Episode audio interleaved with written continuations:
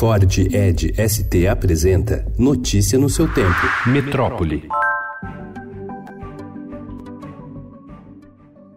As praias de Paulista, como muita gente chama o programa Centro Aberto, vão crescer em número e chegar aos bairros. Criado pela Prefeitura de São Paulo em 2014, o projeto, hoje em cinco espaços na região central, estará em 15 até o fim de 2020, em locais como Largo do Clipper, na freguesia do Ó, e um lote junto da Estação Tucuruvi, ambos na zona norte da capital paulista. O Centro Aberto realiza uma série de intervenções em áreas públicas, com decks de madeira, internet gratuita, empréstimos empréstimos de cadeiras de praia e atividades culturais e esportivas, dentre outras. As mudanças incluem também a mobilidade urbana, como a implantação de novas faixas de pedestres e a restrição de áreas de estacionamento e tráfego de veículos.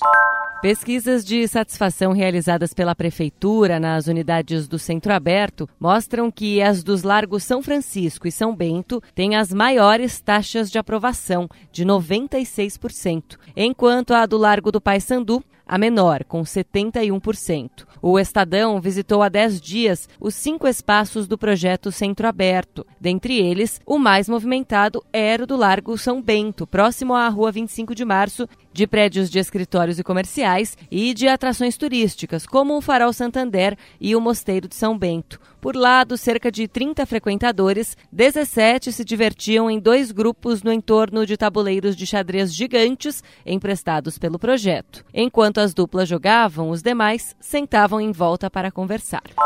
O cardeal Dom Cláudio Rums, arcebispo emérito de São Paulo e relator-geral do Sínodo dos Bispos sobre a Amazônia, celebrou ontem cerimônia em que foi renovado o histórico Pacto das Catacumbas, no qual a Igreja Católica assumiu sua opção preferencial pelos pobres. Esse sínodo, ele é produto do Vaticano II. Sua forma como o Vaticano II já nos indicava. Claro que depois também as nossas assembleias latino-americanas e outras também. Mas o Vaticano II está aí.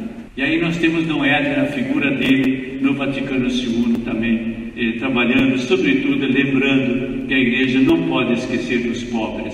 A missa ocorreu nas catacumbas de Domitila, o maior e mais antigo cemitério subterrâneo de Roma. Notícia no seu tempo. É um oferecimento de Ford Edge ST, o SUV que coloca performance na sua rotina até na hora de você se informar.